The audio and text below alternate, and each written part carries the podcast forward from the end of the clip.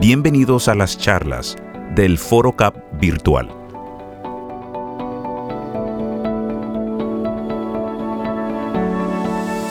El alcance del streaming ha cambiado el modo en que se produce, distribuye y consume una película o serie. Laura Mora, codirectora de Escobar, El Patrón del Mal y Frontera Verde, junto con Javier Gómez Satander, periodista, escritor y jefe de guion y coproductor de La Casa de Papel. Explicaron cómo ha sido crear desde la dirección y el guion historias que han conectado con todo tipo de audiencias. No te pierdas el conversatorio, cómo se crean nuestras series favoritas. Contaremos con la moderación de Karina Salguero Moya, directora del Teatro Nacional de Costa Rica. Bueno, buenos días, buenas tardes y buenas noches. Yo creo que aquí eh, hay personas que nos están visitando desde diferentes países, así que con, toda la variedad de usos horarios, pues saludos a todos y a todas. Eh, para mí es un gusto eh, celebrar todo lo que hace el faro.net, un medio que tiene más de 20 años de estar de alguna manera manera, sin reconocer fronteras, saltándoselas, trascendiéndoselas, con un foro, el foro CAP, que no, no se rinde ni en una pandemia, acaba de reinventarse. Eh, muchos habíamos visitado el foro CAP, íbamos a El Salvador, un gusto, una, una fiesta realmente para el periodismo. Y, y, ahora estamos aquí en casa celebrando igual de la misma manera y yo creo que el año entrante no sé qué va a tener que inventar el Foro CAP pero las audiencias van a ser muy, muy grandes y muy exigentes, así que este, es tan, tan grande como los invitados que tenemos hoy. Eh, de verdad que este es el, el, foro en el que nos invitan a, a pensar. Eh, se llama cómo, cómo se crean nuestras series favoritas y yo creo que los perfiles que tenemos de invitados pueden trascender muchísimo más allá, igual que las fronteras de, que trasciende el, el, faro. Esas historias, esas, esas series, porque esas series siempre tienen un contexto, siempre tienen un entorno. Yo los voy a presentar porque a mí me da mucho gusto conocerlos y yo creo que todos deberíamos de, sentirnos muy orgullosos, especialmente porque eh, todos estos son productos artísticos de habla hispana que tienen repercusiones mundiales muy importantes y, tenemos que conocernos y, sentirnos orgullosos todos. Em, Laura Mora, colombiana, eh, empieza, eh, eh, entra a las historias por medio del cine. Ella estudia dirección y producción en, en Australia. Allí dirige cortos, que es también uno de sus grandes fuertes eh, dirige un corto que se llama West y otro que se llama Brotherhood, que es ganador del premio Mejor Corto de Ficción en In Vitro Visual. En 2011 dirigió el cortometraje Estímulo de Producción y seleccionado en varios festivales internacionales. En el 2012 codirigió la serie Escobar, El Patrón del Mar, del Mal. En 2016, Laura, Rueda su proyecto más personal hasta la fecha, el largometraje Matar a Jesús, que fue estrenada mundialmente en el Festival Internacional de Cine de Toronto 2017 y en el Festival de Cine de San Sebastián 2017, donde recibió el Premio Eroski de la Juventud, la mención especial de nuevos directores, el Premio Signis de la Crítica. Y desde ahí la película ha estado seleccionada en más de 30 festivales internacionales y ha recogido más de 20 premios. Eh, Laura en la actualidad eh, se encuentra desarrollando también otra serie de proyectos que vamos a ir eh, conociendo a lo largo de esta conversación. Bienvenida, Laura, muchas gracias. Eh, y, les voy a presentar también a Javier Gómez Santander, de España, que ahora mismo nos acompaña desde Portugal y que probablemente después de este conversatorio le tocará una buena cena Eh, eh, Javier ha trabajado en radio, prensa, escrita y sobre todo en televisión. Formó parte del equipo fundador del canal de televisión español La Sexta, donde trabajó durante más de 10 años. Además, ha sido opinador y analista en la principal radio española de la cadena SER y ha sido columnista en los principales diarios de su país, Público, El Mundo o El País. Su columna La Rampa, publicada en El Mundo, sigue siendo, años después, una de las más leídas de la historia en España. En 2015 publica con la editorial Planeta El crimen del vendedor de tricotosas, una novela de humor negro y situaciones extremas que se define por la crítica como de un tono tarantiano y muy cinematográfica. Esa novela llega a las manos de Alex Pina, creador de La Casa de Papel, que tras leerla le propone integrarse en su equipo como guionista. En la tercera temporada, con el atraco al Banco de España y la llegada de Netflix, se convertirá en jefe de guion y coproductor ejecutivo de la serie. También ha sido guionista del Embarcadero, White Lines y Sky Rojo, además de ser escritor, narrador y productor ejecutivo del documental El fenómeno de Netflix, que narra el éxito de la Casa de Papel, un fenómeno gigante. Bienvenido, Javier. Muchas gracias, muy pues bien hallado. Un saludo para ti, para todos los que nos están viendo y para el Faro. Y mm, para mí es un placer estar aquí muy bien, vamos a arrancar esto con, Laura porque yo creo que eh, muchas de las de la expectativa de este foro es cómo, cómo, cómo se crean las, las series, pero yo creo que vamos atrás y es cómo llegamos a los lugares donde llegamos, o sea, cómo, cómo, cómo una historia llega al cine, cómo una investigación se convierte en, un libro cómo, cómo, todas estas cosas que pensamos, que vivimos, eh, se, trasladan a otros formatos. Yo creo que con Matar a Jesús es uno de los, de los puntos de partida, digamos, de tu creación y de tu, de tu eh, relación con, con el cine. Y eso creo que es lo que desencadena también una serie de cosas más que llegan a series. Eh, Laura, me, nos gustaría saber un poco más de, esa experiencia tuya con las historias. Pues eh, sí, realmente mi, yo llego a las series un poco como de manera más accidental. Yo estudié cine y siempre como que mi foco era eh, no más que hacer cine, o sea, nunca me planteé ni siquiera la idea de hacer televisión.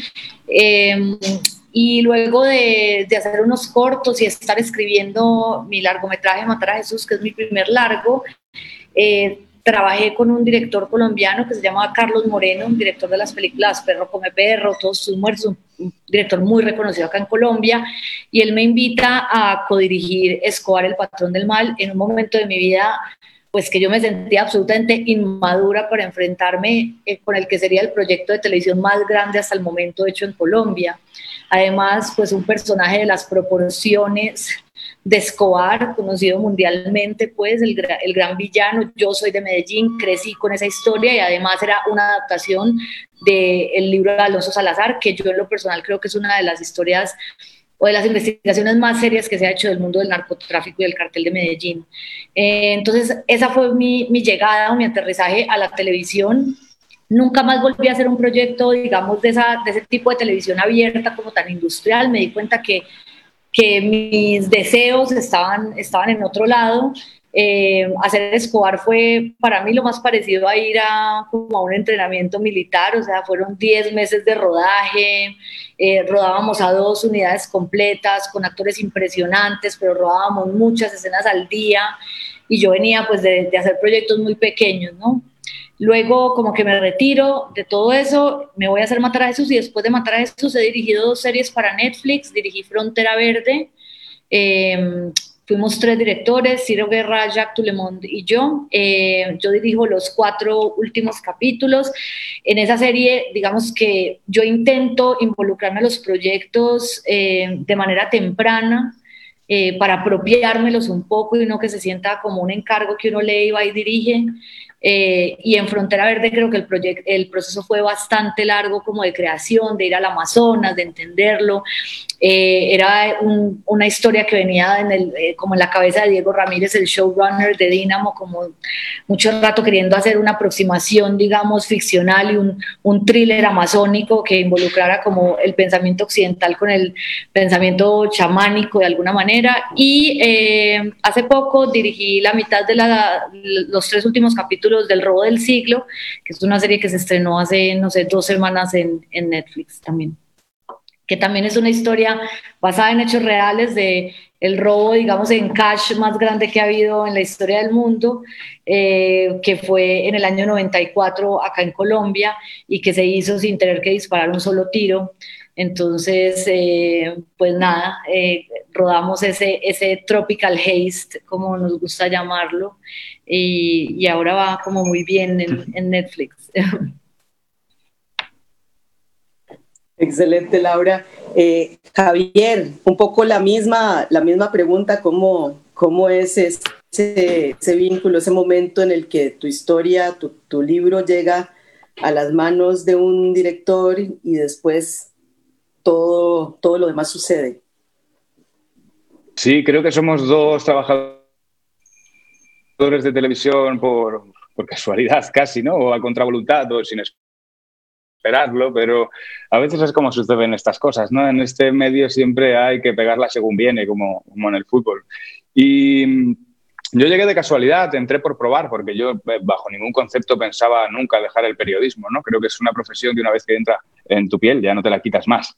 Y de hecho yo siempre me sigo considerando periodista, pero hay otra cosa que es que contamos historias y no es tan diferente. Es diferente porque en el periodismo estás eh, contando la realidad y en ficción te la inventas. Pero más allá de eso, tú tienes que estar seduciendo con tus historias a un espectador ¿no? y te mides eh, por la audiencia que consigas en tu programa o en, o en tu serie. Y en ese sentido a mí me seducía mucho. También me seducía mucho poder trabajar con Alex Pina y luego cuando él me contó la historia, me contó un poquito, yo fui a decirle educadamente que no, pero por, respeto a él, pues quedé con él. ¿no? Y cuando me contó el atraco que él tenía en mente, que era no le vamos a robar a nadie, vamos a fabricar nuestro propio dinero, ¿no? en el primer, la primera temporada de La Casa de Papel, yo dije, uy, aquí hay un titular. Y entonces me empezó a seducir con la historia como si fuera el profesor. Y cuando me quise dar cuenta tenía el overall rojo puesto y estaba en la banda integrado, ¿no? Y, para mí pues ha sido una aventura apasionante, claro. Sí, de alguna manera, eh, cuando uno ve la serie La Casa de Papel, hay un momento en que, que, es angustiante, que es claustrofóbico y es ese, ese encierro de los, de los protagonistas y tal vez ahora, de alguna manera, eh, y hablabas de que eso es ficción, pero ahora mismo muchos lo estamos viviendo en, esta, en este confinamiento que, que, tenemos. Entonces, creo que, creo que de alguna manera se adelantó a, sus tiempos. Em, Absolutamente, es un truco que nosotros empleamos desde hace mucho, encerrar a los personajes para que suban las emociones. Eh, porque nosotros tenemos hacemos una serie que tiene un nivel de credibilidad parecido a un cómic, ¿no? Eh, eh, todo pasa muy elevado, es una um, exageración continua. Pero funciona porque están encerrados, entonces es casi como que construyes una olla de presión. Y ahí el rango de credibilidad crece, ¿no? Pasan muchísimas cosas en muy poco tiempo, pero entran y, los personajes están en una montaña rusa de emociones. Y durante el confinamiento decíamos, ¡guau! Nos está pasando lo mismo que a los personajes. hemos jugado con ellos así y ahora la, realidad nos está metiendo porque en el confinamiento nuestras emociones subían y bajaban, subían y bajaban y decías, ¿qué me pasa? ¿Dónde está el suelo? Pues mm, nos pasó lo mismo que a, la banda. De, alguna manera, eh, de alguna manera ahora entendemos más ese proceso creativo. Eh, Laura, un poco eh, quería, quería también entender ese, ese ir, eh, tu carrera viene del cine y entonces eh, yo imagino que tus historias están plagadas de esas imágenes que, que, las ves en una, en una gran pantalla y, y, son audiovisuales. Sin embargo, todas tienen una referencia documental, todas, todo viene de una investigación o de una de algo testimonial. Eh, creo que es importante como ir pensando en cómo se crean estas historias, o sea, cómo, cómo es ese proceso creativo tuyo de las cosas que has, que has construido en tus cortos y en tu carrera cinematográfica. ¿Cómo, cómo descubrís cuando una historia debe ir al cine? Yo creo que igual el, el, el mundo de las ideas y el impulso de las ideas sigue siendo para mí fascinante, pero sigue siendo pues como un, un gran misterio. Eh, unas veces llegan por, por una imagen suelta eh, al cerebro, otras veces por, por, un libro, por una anécdota que alguien te cuenta. En mi caso con, con Matar a Jesús es una historia que está súper relacionada como, con un evento muy doloroso de mi vida. Es, eh, la historia nace a partir del asesinato de mi papá cuando yo tenía 22 años. Entonces, pues es una película muy, muy personal que tomó mucho tiempo. Yo empecé a escribir Matar a Jesús cuando tenía 24 años y rodé cuando tenía 35. O sea, pasó mucho tiempo de maduración en, en, en la historia. Ahora estoy desarrollando mi nueva película que estaba empezando preproducción cuando empezó la pandemia, se llama Los Reyes del Mundo y es una peli que nace de un lugar totalmente distinto, o sea, para mí es importante seguir indagando sobre la violencia con la que he crecido y la que he vivido, pero nace más precisamente como de una imagen que llega de una manera muy suelta en un viaje por carretera que hago por el nordeste del país. Eh, y con las, luego con, con, las series es un proceso totalmente distinto. En el momento que a mí me llaman para dirigir eh, Frontera Verde, por ejemplo, todo lo que yo había hecho era súper urbano, estaba todo muy enmarcado en las, eh, eh, en las dinámicas de, de, la ciudad y de pronto es viajar a la selva y el Amazonas es vivir cuatro meses en el Amazonas. Como te digo, yo me involucré en ese proceso desde muy temprano, los guiones no estaban listos, me metí, eh, me dejaron participar en, en, en, el Writer's Room y estar como con los escritores, una, una historia difícil, compleja. Eh, en cuanto a escribirla y apasionante para, para hacerla. Y, y, eso implicaba tener que entender las dinámicas de la selva para una persona que es absolutamente urbana y entender cómo se mueve el río y entender cómo poner la cámara y entender eh, cómo te mueves por, por la selva con esos personajes y cómo, cómo la selva misma también se vuelve un protagonista de esa historia. Eh, luego con el, con el robo del siglo, yo, yo creo que yo tenía como 14 años cuando, cuando pasó el, el evento real del robo. Y, pero lo tenía como una memoria absolutamente borrada. Aparece esta historia, es como revisitar todo ese archivo de lo que pasó con ese robo, de unos billetes que los billetes que se robaron tuvieron que salir de misión. Eh, era visitar como esa, esa Colombia de los noventas todavía muy, muy cerrada. Y una cosa muy interesante fue reencontrarme con los protagonistas de Escobar, con Andrés Parra y con Cristian Tapan, que no veníamos de trabajar hacia en el 2012, reencontrarnos ahora con personajes súper distintos, pero pues como con una confianza ya establecida como entre director y actor muy apasionante y una, una serie totalmente distinta de rodar a lo que venía acostumbrada tanto en mis proyectos más personales como en, eh, en, la serie En Frontera. No, pues esto era eh, lo que decía el Tropical Haze, como unos, una, una, gramática muy clara de cómo íbamos a rodar, es fast-paced, o sea, todo va muy rápido, eh, pero igual me involucro como en esas historias, llego de una manera muy distinta, no nacen de mí, sino que llego a un proceso que ya está medianamente investigado, avanzado, donde hay un planteamiento estético y yo desde ahí empiezo a aportar como con, con mi visión y con mi creatividad hasta dónde puedo llevarla. Muchas gracias, eh, Laura. Javier, ¿y cómo te separas de, de, ese guion? Por ejemplo, un guion tan potente como la casa de, el guion de la Casa de Papel y la continuidad de esa historia. ¿Cómo te separas? ¿Cómo haces ese, ese, esa, estableces un límite entre tu producción literaria y, esa historia para que las otras historias tal vez no se contaminen o cómo traes contaminación de esa historia hacia el resto de, las, de lo que estás produciendo. Bueno, en este caso la, la casa de papel eh, se relaciona contigo a golpes, ¿no? Es como un, como un toro mecánico casi que te subes a él y no para de golpearte, entonces lo embulle todo. No hay manera de hacer otra cosa. Yo cuando empecé a hacer la casa de papel dejé primero la tele, que era lo que me llevaba más tiempo, ¿no? Eh, trabajar de periodista en televisión, pero mantuve la radio y mantuve la prensa por un tiempo porque era hacer columnas desde mi casa y podía. Eh, poco a poco la serie lo fue cubriendo todo y resultaba imposible hacer cualquier cosa en la vida que no fuera la casa de papel, porque te exige estar 24 horas, 7 días, ¿no? Yo sueño con la casa de papel todos los días de mi vida cuando estamos escribiendo cuando terminamos una temporada y me voy de vacaciones, tardo dos meses en dejar de soñar que estoy en un atraco eh, y todas las noches, unos días sueño con los policías, otros días sueño con los ladrones, pero o me despierto en mitad de la noche gritando eh, que entra la policía, que entra la policía, ¿no? Eh, eso es así, ¿no? Mi mujer, Sara, coge y me dice, Javi, ven, ven, ya crees que estás en el atraco, vuelve a la cama. Yo vuelvo a la cama, me siento. Y eso sucede mucho porque entramos en un, proceso de, obsesión absoluta. Ten en cuenta que, eh, eh, por un lado está la escritura, pero por otro lado está la, la, producción ejecutiva de la serie, ¿no? que para la gente que es de fuera del medio, yo no sabía lo que era esto hace pocos años, eh, consiste en que todos los departamentos te preguntan cosas, fundamentalmente. Tienes que estar en decisiones igual de vestuario, por muy mal que te vistas tú, tienes que pensar en cómo se vestirían los personajes o cómo hacer el decorado. Es como tener tu casa en reformas te estás comprando ropa todos los días para muchos perfiles diferentes, además te quieres peinar de muchas formas y además de eso escribes, ¿no? Y te vas por el rodaje y hablas con los actores y con todos los directores. Eh, las series en realidad llamamos escribir a hacer el guion, pero yo tengo la sensación de que las series no se dejan de escribir en ningún momento. O sea, el, el guion está vivo siempre, está vivo antes del rodaje, está vivo durante el rodaje y tiene que estar vivo en el montaje.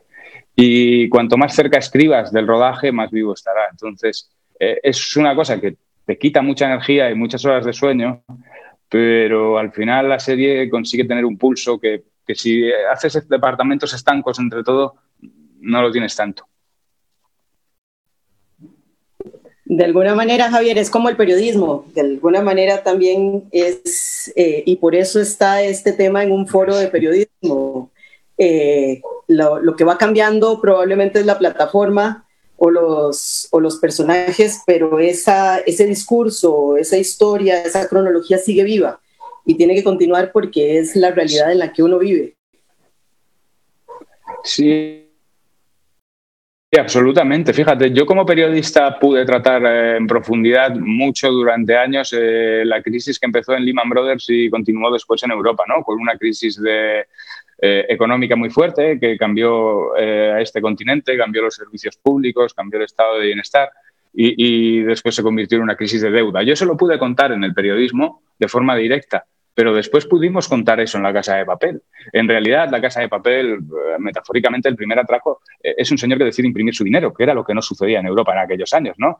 y, y de hecho, el profesor llegó un momento en el que lo dice. El Banco Central Europeo imprimió tanto dinero en 2011, tanto en 2012, tanto en 2013, y fue a la banca. Yo lo estoy eh, imprimiendo para inyectarlo en la economía real, en este grupo de, de, desgraciados.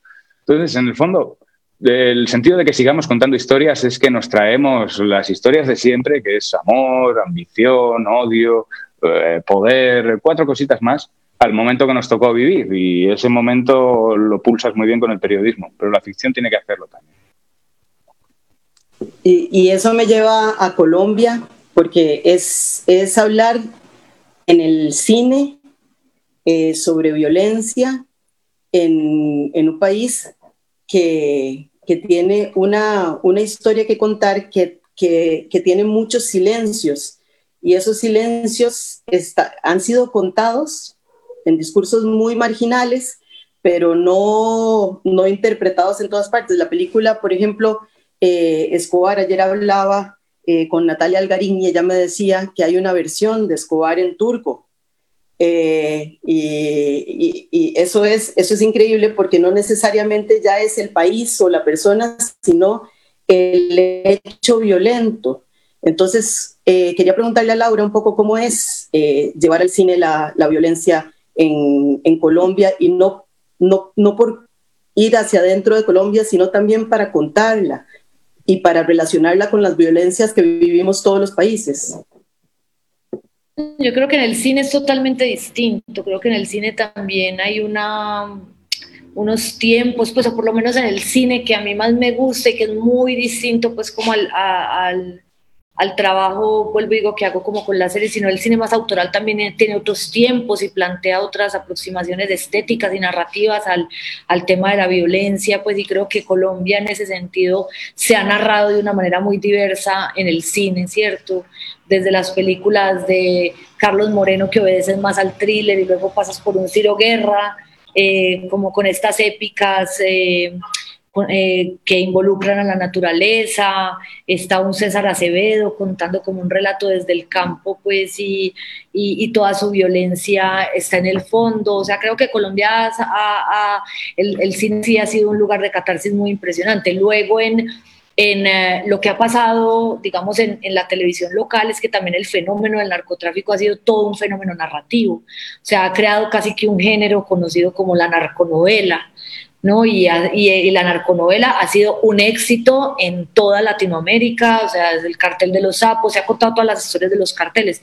De hecho, cuando a nosotros nos llegó eh, el, el, el, proyecto de Escobar, una de las cosas que queríamos era volver un poquito más seria la, la, narración alrededor del narcotráfico. Nos, nos, parecía que de todas maneras el narcotráfico se, se mostraba de una manera muy ligera, muy laxa, muy, unos personajes eh, muy caricaturescos y pues el fenómeno del narcotráfico ha sido, ha, ha, sido de alguna manera el fenómeno que nos ha tenido como condenados también como nación y que ha, ha pues ha vuelto un estado absolutamente corrupto, etcétera. Entonces queríamos darle como un poquito más de ese peso político a la historia. Entonces lo que hicimos con, con, el guionista, tengo que aclarar que es un formato muy distinto al de las series de ahora, o sea, eran 63 capítulos, es como una barbaridad, lo que yo les decía, 10 meses de rodaje, y nosotros, eh, el, nos llegaban los guiones y Carlos y yo hacíamos una reescritura de, de esos guiones. Eh, un poco para reacomodar y darle un poco más ese tono, un poco más serio, más político. Estábamos hablando de una generación entera que fue asesinada, de políticos importantes que quizás hubieran cambiado el curso de la historia de Colombia. Luego, Escobar es fascinante en todas las lenguas y es muy extraño para uno verlo. Yo me acuerdo que veía la versión doblada al francés y me parecía como un Escobar más, como que uno tiene esta sensación de que todo lo que habla en francés está diciendo algo muy inteligente y muy culto, ¿no? Entonces era como ver una versión súper prolija de, de, Escobar, que era muy extraño. Eh, y pues nosotros no estamos acostumbrados a los doblajes, entonces era muy extraño pues verlo no subtitulado sino doblado. Pero pues Escobar sigue siendo, incluso hoy en día en Netflix, eh, sigue siendo una de las series más vistas en Latinoamérica.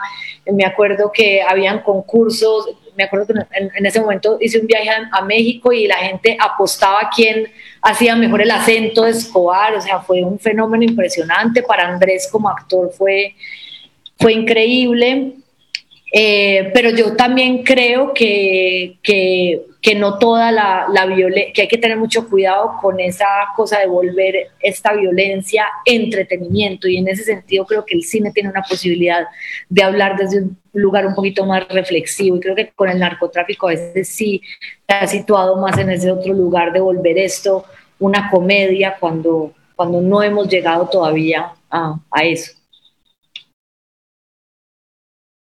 Claro, este, y yo creo que eso, eso nos lleva un poco al tema de reflexionar parte de, del llamado de este conversatorio.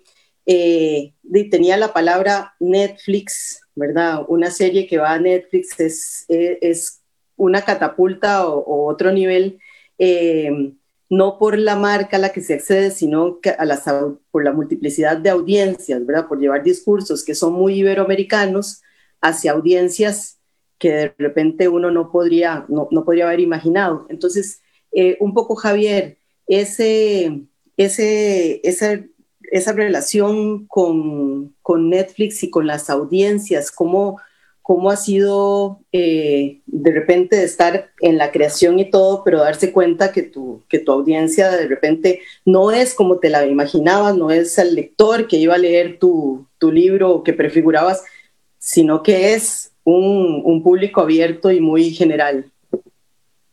En ese sentido, ha sido un territorio casi de reflexión continua, porque la Casa de Papel abrió un, un, camino, ¿no? Coincidió con el momento en el que Netflix empezó a radicarse más, a tener una estrategia más internacional y de producir fuera.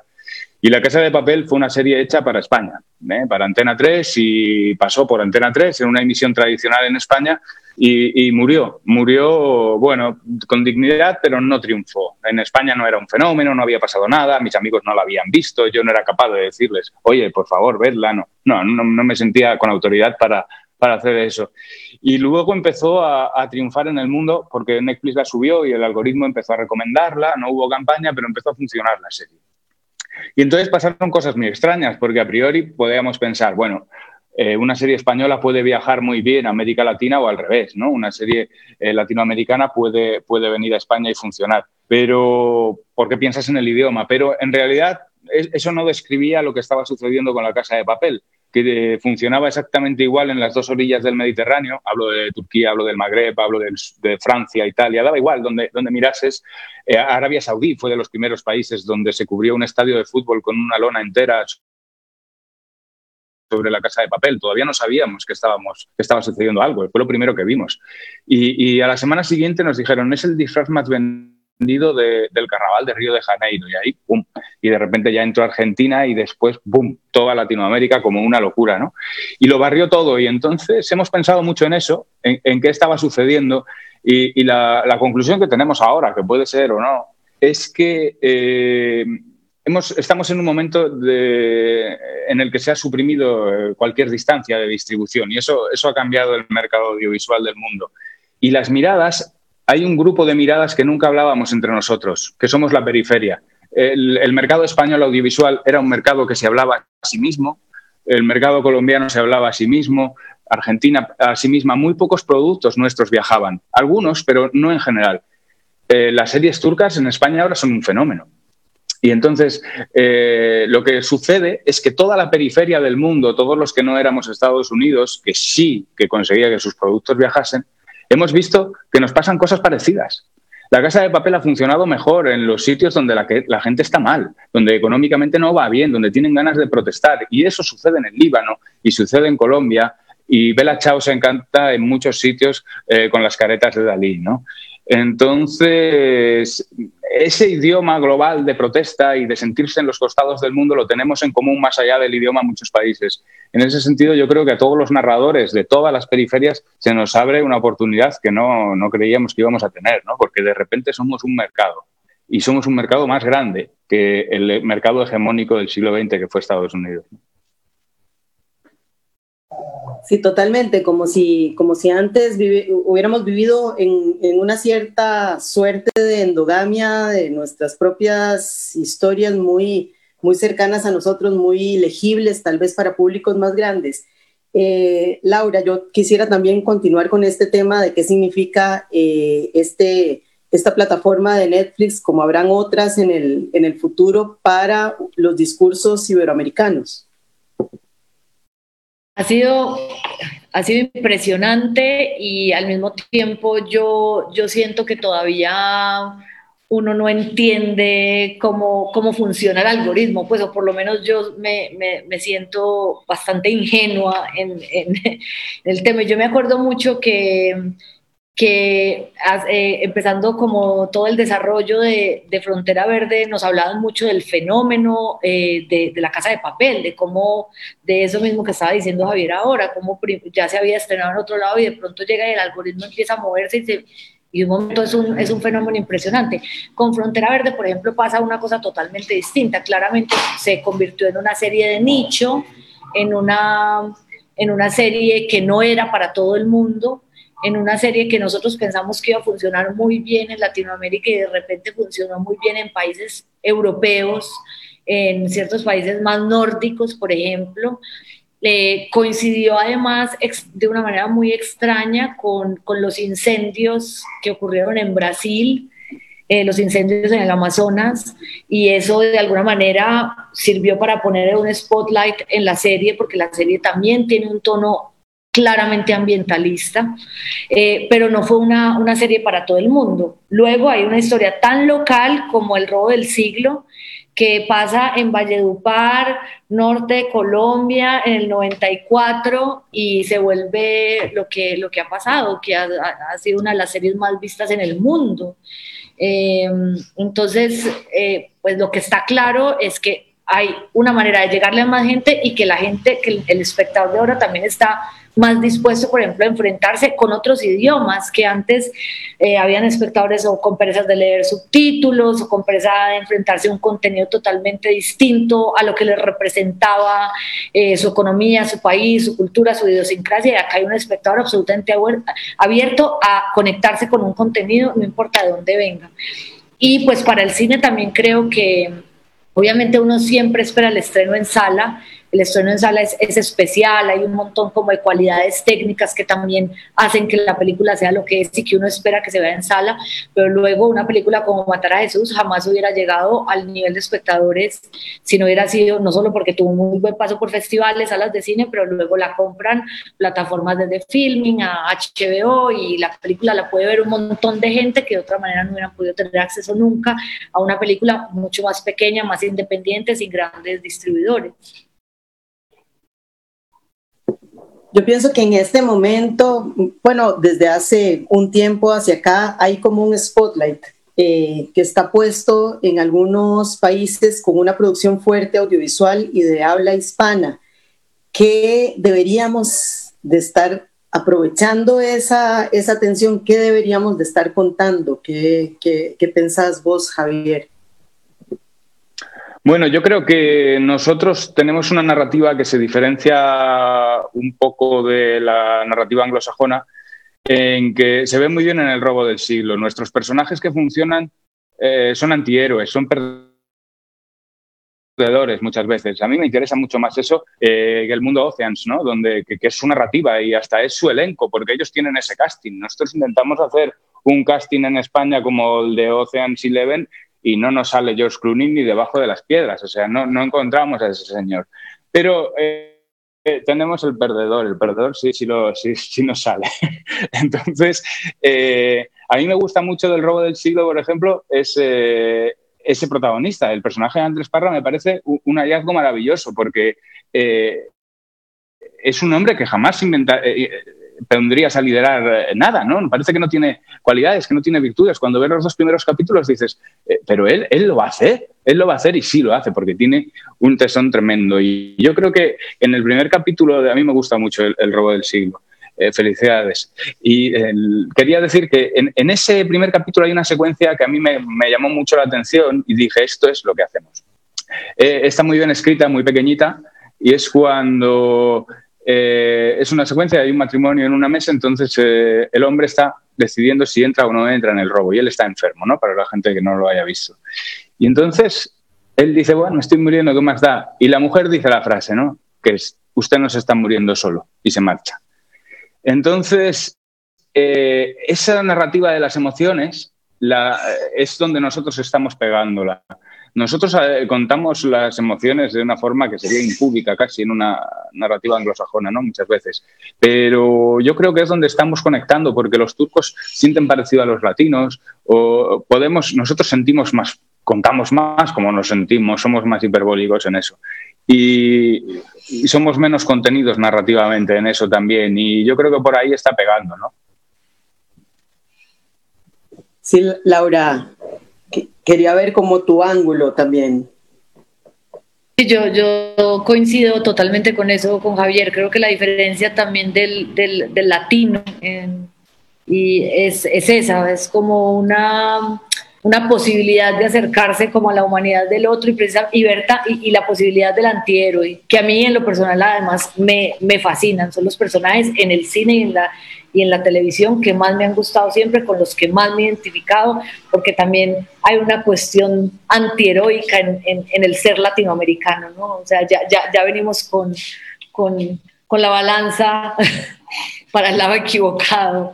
Entonces, eh, esos personajes me gustan y sí que creo que esos personajes eh, los, los contamos bien y, y, no le tenemos miedo como a esa, a esa cercanía con el pensamiento y a la posibilidad de que por más que se esfuerza termina perdiendo. Que eso sí es muy distinto al anglosajón, que sí o sí tiene que terminar ganando y creo que acá no, no tenemos miedo a, a, perder.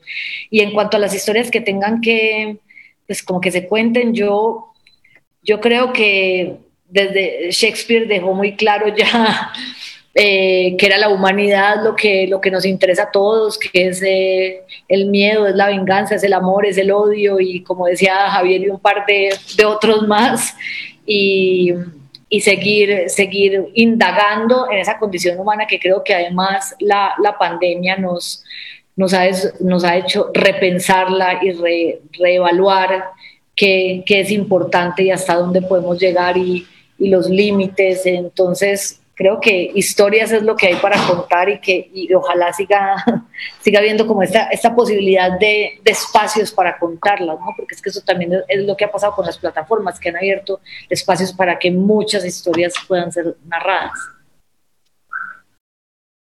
Sobre, sobre eso mismo de las historias que vienen, cómo nos mostramos nosotros, pero también un poco tocando el tema de la pandemia es cómo vamos cómo vamos a trabajar ahora, cómo es trabajar eh, en, un, en, un, set o, o en un, un, un proyecto de, de, de, producción audiovisual eh, en confinado. O sea, cómo, cómo, cuáles son los planes que tienen ustedes para el año entrante, cómo, cómo los van a atender. Eh, sí, sí me gustaría saber un poco qué viene ahora que vivimos todos en cuatro paredes fragilidad, diría yo que es la, la, palabra. Nosotros estamos rodando ya, estamos rodando dos series, estamos rodando Sky Rojo y estamos rodando eh, La Casa de Papel. Y, y, bueno, han cambiado todos los protocolos como ha cambiado toda la vida. ¿no? Lo primero fue readaptar la sala de guion en nuestro caso, porque eh, nosotros no, no, trabajábamos bien desde nuestra casa. Eh,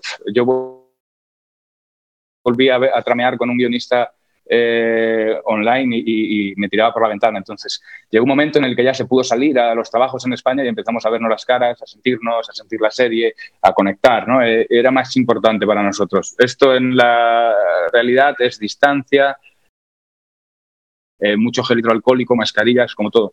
En los rodajes, pues nos hacemos PCR, los test eh, habitualmente. Eh, hay unos protocolos, de cada cierto tiempo se hacen los test, se tiene muchísimo cuidado, estamos con mascarillas puestas todo el tiempo. Una vez que se empieza a rodar, obviamente hay que quitar las mascarillas porque sería muy extraño que de repente en la quinta temporada de La Casa de Papel los actores llevasen mascarilla, pero eh, se puede, se puede hacer, eh, hay que tener mil precauciones, tienes que tener siempre el miedo a, tienes un positivo en el rodaje, tienes que poner en marcha un protocolo que eh, nadie quiere que suceda.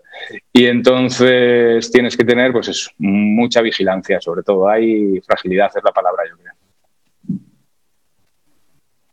Nosotros en Colombia aún no, o sea, la publicidad es lo único que se ha reactivado en una escala muy pequeña pero ni, ni, la televisión ni el cine se ha reactivado aún, ya se sacaron los protocolos que son absolutamente extraterrestres, o sea, a mí todavía no me cabe mucho en la cabeza eh, cómo va a funcionar la cosa, porque es que creo que todo lo que implica el coronavirus va como en contravía del trabajo en un set, o sea, realmente eh, como ponernos ahí es súper difícil. Eh, a mí hace poco me contaba alguien que estuvo dirigiendo por Zoom un comercial y yo es que no tengo ningún interés de dirigir por Zoom. O sea, si, si ese es el futuro, yo prefiero irme mañana a sembrar lechugas. No, no me interesa este trabajo. Para mí lo más bello de este trabajo también es ese contacto diario con con la experiencia humana, pues, y desde dirigirlo hasta la experiencia que hay en, en, el rodaje con la gente.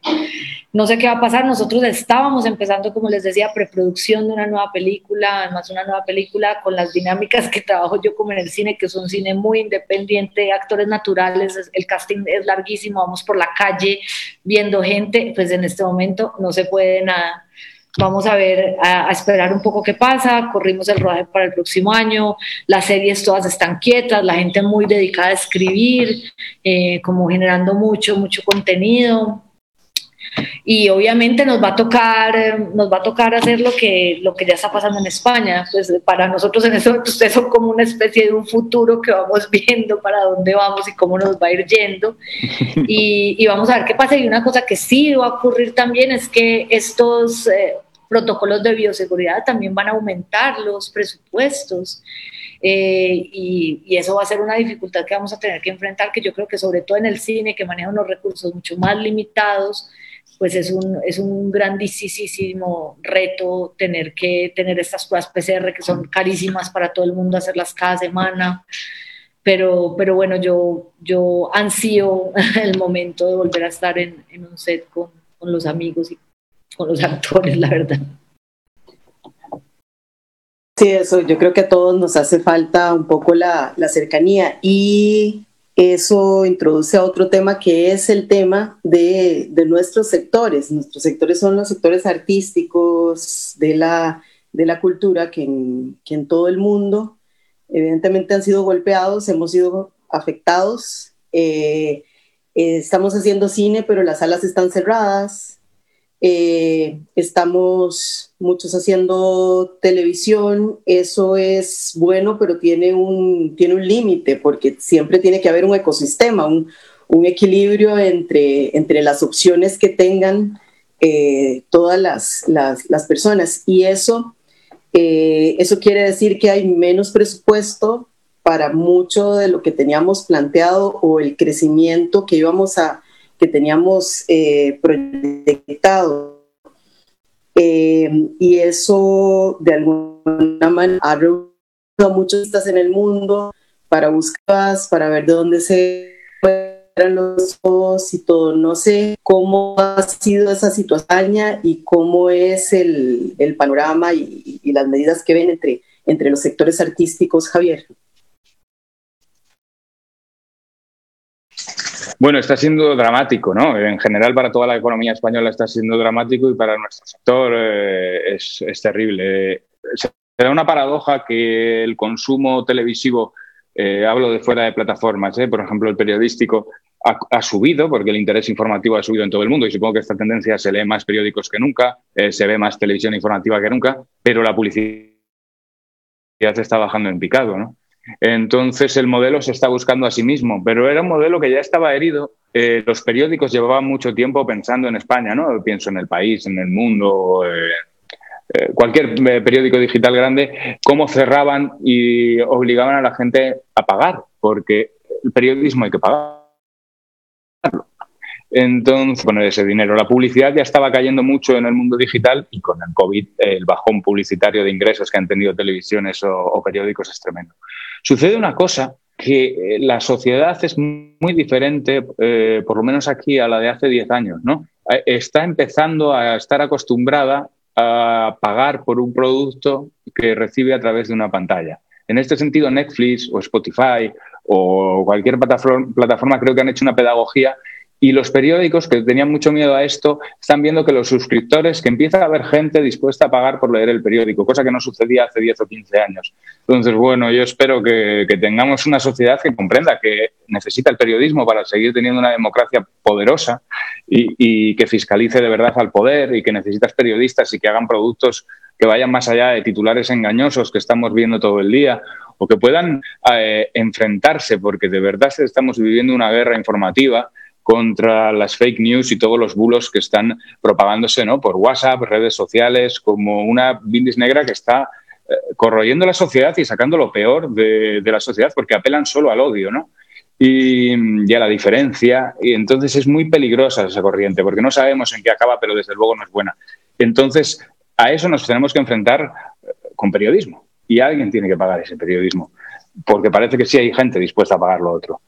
Eh, así que bueno, yo aspiro a que esto sirva también para tener un punto de madurez. Y decimos, sí, usted dice esto es muy fácil, pero yo no puedo salir eh, a trabajar ningún día de la semana, ¿cómo voy a pagar un periódico? Lo, entiendo.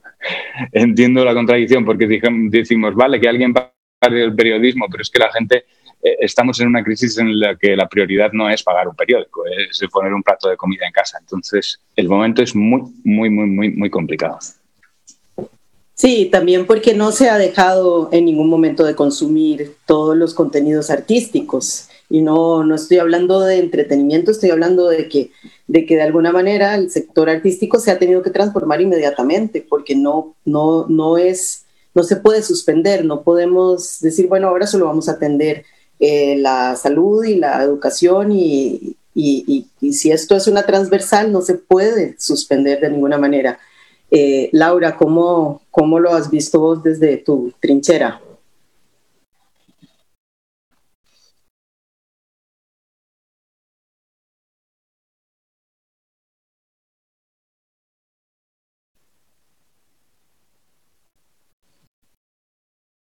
Ahí, ahí. Perdón. Eh, no, obviamente que estoy de acuerdo con todo lo que dice Javier y, y pues eh, en los países nuestros es mucho más dramático, sea, no podemos olvidar, Colombia es eh, creo que el segundo país más desigual del mundo y el, el, coronavirus lo único que va a hacer es aumentar esa brecha de desigualdad, por lo tanto, eh, todas estas noticias falsas y toda esta falsa información que, que, se crea a partir del miedo y construye pues unas sociedades que apelan a la vigilancia, a la seguridad, no importa qué sea, eh, pues eso se va a, a, a propagar y es súper preocupante. Ahora, creo que todo el mundo en el confinamiento se ha dado cuenta de la importancia no solo del entretenimiento, sino como del arte, la literatura y cómo eso nos ha acompañado y nos, nos ha ayudado a atravesar estos días oscuros. Eh, lastimosamente, eh, las sociedades, pues o los estados nuestros no le dan esa importancia, digamos, a, a, esa, a ese lugar de la creación, ¿no? Y ese, ese lugar donde, donde reposa como lo, todo lo, sublime de la humanidad y donde podemos hacer reflexión de este momento para realmente ser mejores y estar a la altura de la exigencia que nos impone el mundo. Eh, yo creo que en el mundo, pues, digamos, como el entretenimiento y el contenido, claramente, pues, a lo que se ve en Colombia, la gente está muy esperanzada con todo lo que se viene, con toda la posibilidad de nuevos contenidos que se están creando en este momento, pues eh, una plataforma como Netflix no ha dado abasto pues en, en todo esto y tiene que venir una nueva ola de, de, de, series y de documentales y películas, etcétera. Lo que pasa también muy dramático en Colombia es que, por ejemplo, el cine, eh, el cine vive de, un fondo, de un fondo mixto que se nutre de un porcentaje que va de la boletería a este fondo que hacen un concurso al año y, pues de ahí se hacen las películas. Pero como los cines están cerrados, pues ese fondo se va a ver absolutamente afectado para el 2021. Eh, entonces también se ha hablado de la posibilidad, de cuáles son las posibilidades también de poner ese rubro para las plataformas, para que si, si volvemos a enfrentarnos a una situación como esta, pues podamos, eh, podamos tener la, la, la, certeza de que el cine no, no, va a parar de hacerse. Pero, pero pues por ahora la verdad es que, que la cosa pinta muy difícil eh, y pinta muy difícil sobre todo eh, frente al Estado Social de Derecho y lo, y lo que puede implicar para unas sociedades tan frágiles como las nuestras el legado de desigualdad que va a dejar el, el coronavirus. Un poco para ir cerrando el, la, la, conversación, este, está, estamos en el lado de la creación, de la producción, de, de, del momento de la construcción y, y promoción de las, de, los, de las historias, de las películas. Salgamos un poco a, los, a las audiencias porque este es también como un momento crítico de formación de audiencias y todo este ecosistema depende de lo, del consumo de, de, todo lo que estamos produciendo nosotros en el Entonces, eh, uno eh, con entrando, por ejemplo, como Netflix, ve la posibilidad de muchas audiencias más, pero cómo se encantan las audiencias, cómo irlas a buscar, cómo formarlas especialmente. Este es un, un, tema que creo que sale, nos corresponde ver cómo, cómo lo atendemos y pensar en, en, en cómo creamos lectores, espectadores, audiencias de, de, todo tipo, cómo se forman, de dónde salen. Tal vez Laura, para, para cambiar el orden, porque ya soy muy cíclica. No, yo, por vos. yo igual no, eh, para, para mí la formación de público es algo que a mí en, en, lo personal me, digamos, me genera muchas preguntas, porque en el caso, por ejemplo, del cine, el, el cine más de, de, autor o incluso el cine colombiano no es un cine que se consume mucho dentro de Colombia. La gente tiene como mucha reticencia a verse reflejado en la pantalla. Colombia es una sociedad a la que le cuesta mirarse, a la que le cuesta reflexionar sobre su problemática, eso por un lado, pero además porque hemos, eh, digamos, sido siempre habitados por la hegemonía narrativa de Hollywood y, es, y pues a, eso respondemos, a esos tiempos, a ese tipo de historias, a cómo nos la cuentan, a, a los tres actos. Y para mí, por ejemplo, la, la formación de, de, públicos es indispensable. Me acuerdo que una vez le oía al director del CCCB de Barcelona decir que la formación de públicos es indispensable porque es a través de la formación de públicos donde podemos también construir una, una ciudadanía más sensible una ciudadanía más tolerante, una ciudadanía más inteligente, más respetuosa con el otro, con las diversas formas de, sentir, de pensar y de habitar. Y en un país eh, tan violento como Colombia, pues eso es fundamental. Ahora están las series, que las series también tienen unos unas fórmulas narrativas, ¿no? Y, eso también es lo que nos atrapa y nos gusta, y, y, los cliffhangers y cómo nos dejan en punta y no podemos parar de, consumirlas, pero también creo que ha habido muestras de, de, de, otro tipo de acercamiento y de narrativas y de temáticas a las series y creo que, que es importante que existan porque es importante no solo acercarse a a otro público, sino enseñarle a ese público que está acostumbrado a una narrativa mucho más aristotélica, a ver otras cosas y a enfrentarse con otros tiempos y por ende entender el mundo también de, diferentes formas, creo yo. Eh, Javier. Sí, yo creo que es, es muy importante eh, bueno, yo creo que lo primero que haces, a mí casi entrar en la casa de alguien eh, a través de la televisión para contarle una historia me parece una cosa hasta de, mala educación, ¿no? Porque es casi profanar sus horas más sagradas del día, ha trabajado mucho, eh, ha cenado corriendo, se está sentando agotado delante del sofá o en el sofá delante de la tele y decide dedicarte a ti ese tiempo. Entonces tienes que entrar con lo mejor que tienes, ¿no? Eh, y además la pelea es, muy grande porque estás compitiendo contra muchísima gente, pero también contra pantallas que tenemos en la mano, contra aplicaciones que están luchando por tener tu adicción, ya no tu, tu mirada. Y entonces nosotros tenemos que seducir. El espectador es un experto, más que nosotros, ve seguramente más ficción que nosotros. Su ojo está acostumbrado y entonces tú tienes que seducirle eh, dando lo mejor de ti e inventándote todas las días una forma nueva de contar otra vez lo mismo, ¿no? Porque estamos hablando todo el tiempo, ¿no? Hablamos de las mismas cosas, contamos historias de amor, entonces, ¿cómo lo vuelvo a contar de otra manera para que pueda seducir y emocionar a alguien? Cuando tú empiezas a emocionar, empiezas a tener eh, espectadores y se quedan, ¿no? Sea de una forma más mayoritaria o más de nicho o apeles a un tipo de público o a otro. Pero yo creo que es importante eh, tener muchos públicos y contar muchos públicos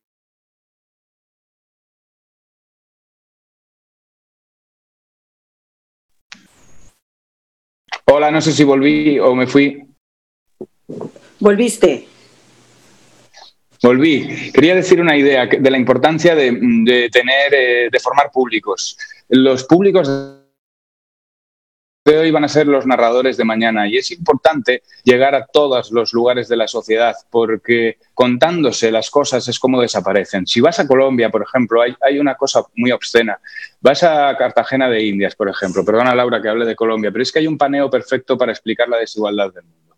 Ves Cartagena de Indias con todo su lujo y sus playas que no se ha comido el mar, eh, y giras la cámara y, y, ves Tierra Bomba, ¿no? donde se ha comido el mar tres calles. Bueno, eh, los narradores tienen que salir también de allí para que eh, cuenten el mundo, porque toda esa pobreza es invisible. La muralla funciona casi como una metáfora en esa ciudad que invisibiliza toda la pobreza que hay fuera.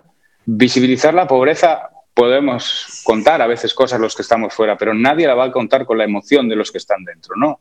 Hay una gente en Colombia haciendo historias por kilómetros muchas veces que lo que están repartiendo es audiovisual y un poquito de formación. ¿Para qué? Para que los espectadores y algunos que no lo son se conviertan en emisores de historias. Y yo creo que eso, eso cambia el mundo, cambia la sociedad y, cambia las sensibilidades, que es lo que poco a poco tenemos que conseguir. Nos quedan muy pocos minutos y, yo quisiera también aprovechar y, darles mucho la, la, la, palabra también ahora para eh, contar, ok, ¿dónde estamos? En este momento estamos en un foro de periodismo, eh, un foro que pertenece, como les decía, a un medio que es centroamericano. ¿Qué rayos es ser centroamericano cuando somos una serie de países que estamos totalmente desvinculados y que finalmente de repente hay una, una plataforma que es de periodismo que nos está uniendo, nos vincula y, más allá de vincularnos, nos está dando a conocer un poco. Y este diálogo que tengo con ustedes, con Colombia, con España, eh, de alguna manera es eh, instalar también un discurso centroamericano eh, a través mío o a través de la audiencia que tenemos ahora en, en, esa, en esa corriente. Entonces, estamos en un foro, en una Centroamérica que se está, que se está formando. Eh, como, como su nombre que la antecede. Y, tenemos a dos grandes contadores de historias, de alguna manera, eh, historias que son muy personales, eh, historias que son ficción, pero que tienen muchísimo de ustedes. Y, y la pregunta finalmente es un poco como, ok, este es el foro de periodismo. Esta es una, una región que habla hispana, eh, español, perdón, que debería ir, que debería dónde debe de llegar nosotros en nuestra producción y si el tema es continuar eh, con, con, los temas de, de, violencia enmarcarlos, ¿qué sigue después? O sea, una vez que la conozcamos, que sepamos que tiene nombre y todo, ¿qué sigue después? ¿De qué deberíamos de estar pensando en, un, en uno de aquí a unos cinco años?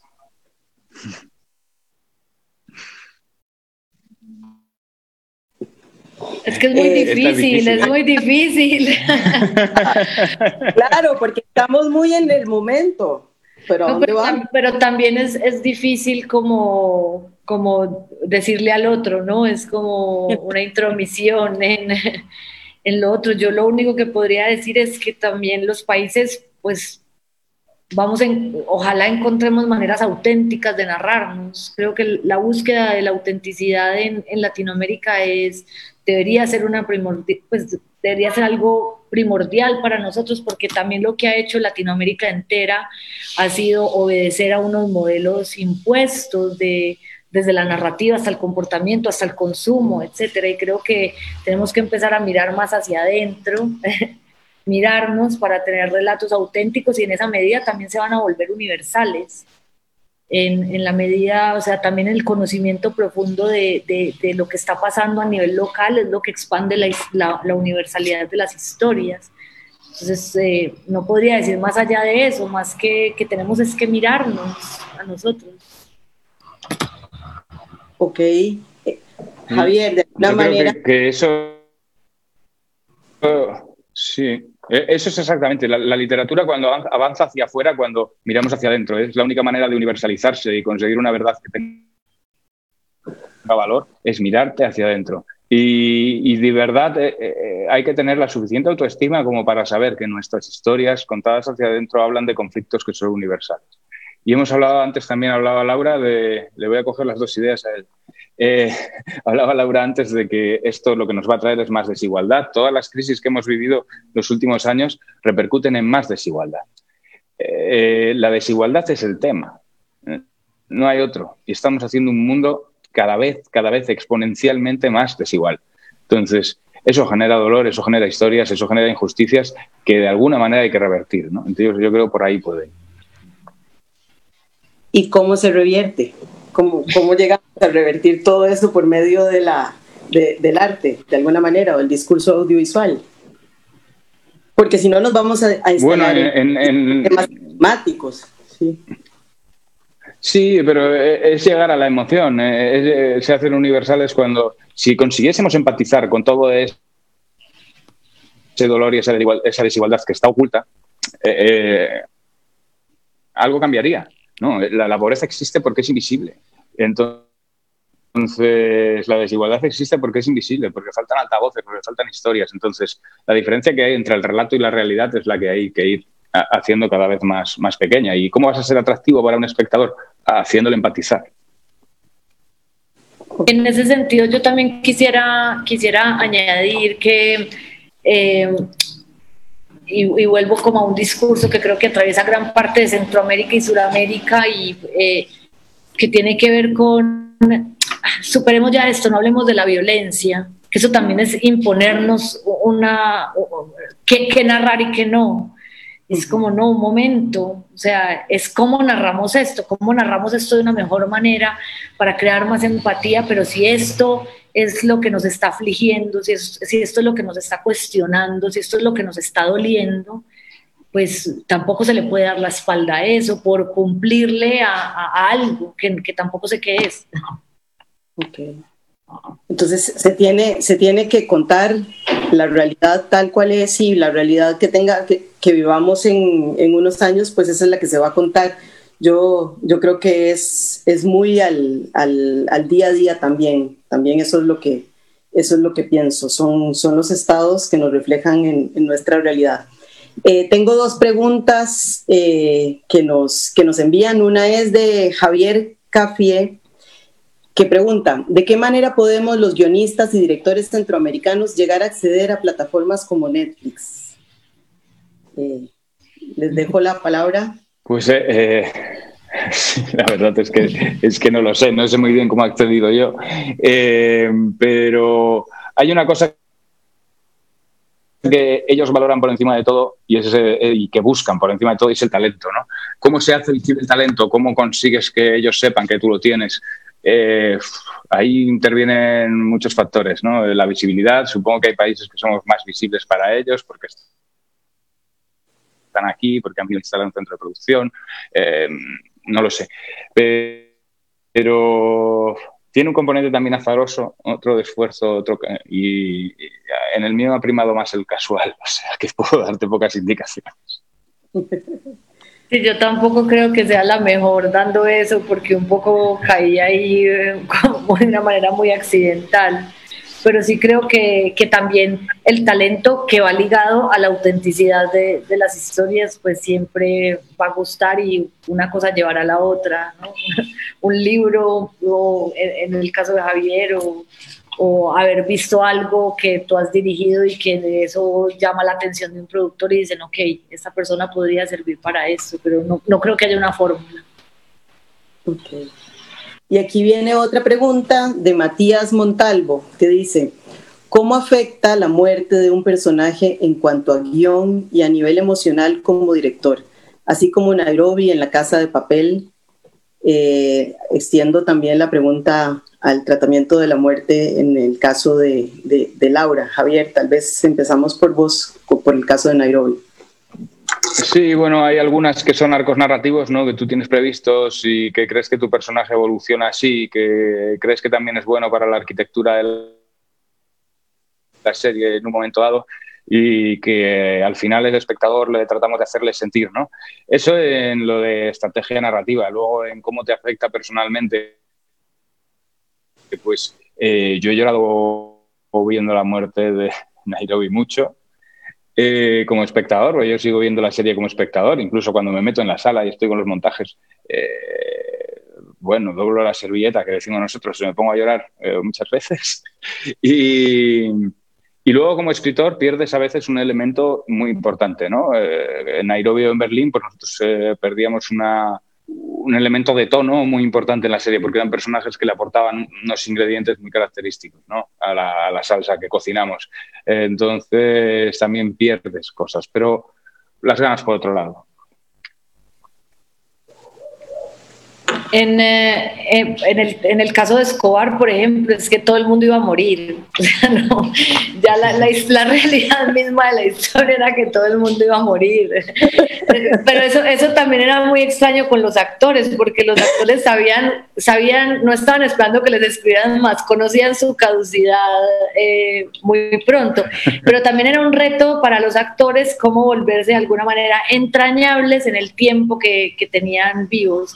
Pero yo recuerdo mucho que, no sé, los que se hayan visto la serie de Escobar, hay un personaje que es una especie de guardaespaldas de Escobar que se volvió un personaje muy querido en la serie, que es la, eh, el Chili interpretado para mí de manera magistral por Anderson Ballesteros. Y me acuerdo que el día que teníamos que, además por alguna razón a mí siempre me tocaban los asesinatos de los personajes, o sea, los maté a todos, incluso a Escobar.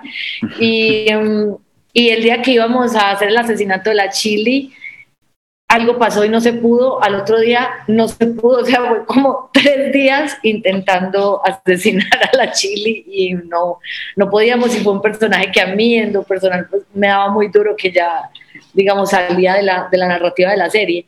Pero, pero sí, creo que en unos casos se pierde, se ganan, la, la, la ausencia de un personaje hace que aparezcan otras cosas de la serie que, que, que no habías visto y que no habías tenido tan, tan presente. A nivel de dirección siempre es un reto, por ejemplo, con esta serie como Square, que es tan violenta, pues siempre es un reto todas la construcción de la acción alrededor de la, de la, de la muerte en temas técnicos versus eh, el, lo dramático y lo, lo, actoral. Luego en Frontera Verde a mí me tocó hacer una escena que es como una gran batalla como indios y vaqueros, ¿cierto? En este caso como, eh, y, yo nunca había rodado una, una batalla eh, como de esa magnitud que implicaba pues toda una cuestión técnica, pero al mismo tiempo, de nuevo, te digo, es como no perder la emoción, o sea, te puede salir el, la, la, la flecha que atraviesa espectacular, pero pues si no hay emoción, no hay nada. Entonces, no sé, la muerte de los personajes es, es, extraña también para, para el crew, cuando tiene que despedirse ya de un actor que ha construido un personaje que ha sido querido para todos, pero también es, es, es un momento importante y bonito para la serie. Bueno, este es el, el, el momento de la despedida. eh, yo eh, me, parece, una, me parece una, una, fabulosa pregunta, o sea, pensar en, en, ese, en ese momento de, de, la muerte de los, de los personajes y además, como, como dice Laura, además matarlos eh, casi que en vivo. Muchas gracias al, al, Foro Cap, muchas gracias a El Faro, muchas, muchas, muchas gracias, Laura, y muchas gracias, Javier, por lo que están haciendo, por lo que significa para tantas audiencias, por la inspiración que dan, por el esfuerzo. Yo creo que el mensaje aquí es, eh, tiene que ver con, con, el tratamiento incluso del humor, de la autenticidad de, de, de los países de donde venimos, de las, de las costumbres, de las series que nos construyeron a nosotros también, del cine, de la literatura. Eh, este, les doy un minutito de, de, despedida a cada uno y, y, de verdad yo muy agradecida, ha sido un, un encanto conocerlos, de verdad. Muchísimas gracias, muchas gracias a Javier, felicitaciones además por, por el trabajo y Karina, muchísimas gracias y a Omión ahí detrás de cámaras también, gracias.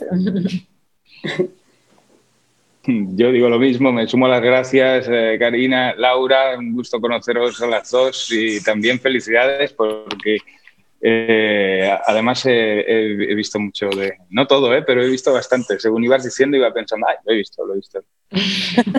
Así que te felicito mucho, Laura. Y, y quiero también nada, eh, agradecer al Faro y a toda la labor periodística que hacen, a la mirada periodística que tienen y a cómo están contando pues unas de las regiones que más hay que contar del mundo, cómo lo estáis haciendo. Así que para mí ha sido pues un orgullo como periodista poder eh, estar aquí un poco hoy con vosotros. Y muchas, muchas gracias, El Faro. Resistan, son muy importantes. Muchas gracias a ustedes, muchas gracias a todos.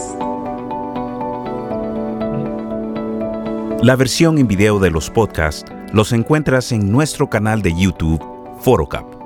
Forocap Virtual es una serie de actividades en línea del Foro Centroamericano de Periodismo organizado por el periódico digital El Faro de El Salvador, escenario para el mejor periodismo también interdisciplinario, que te dará un panorama sobre temas urgentes e importantes. Queremos conectarnos con distintas sociedades y desafiar a las audiencias hispanohablantes desde Centroamérica. Acompáñanos desde el 11 de mayo al 11 de diciembre en tres actividades mensuales. Escucha de nuevo y comparte nuestras transmisiones. Sigue en nuestras redes sociales, Instagram, Facebook, Twitter y YouTube. Forocap, donde las ideas convergen.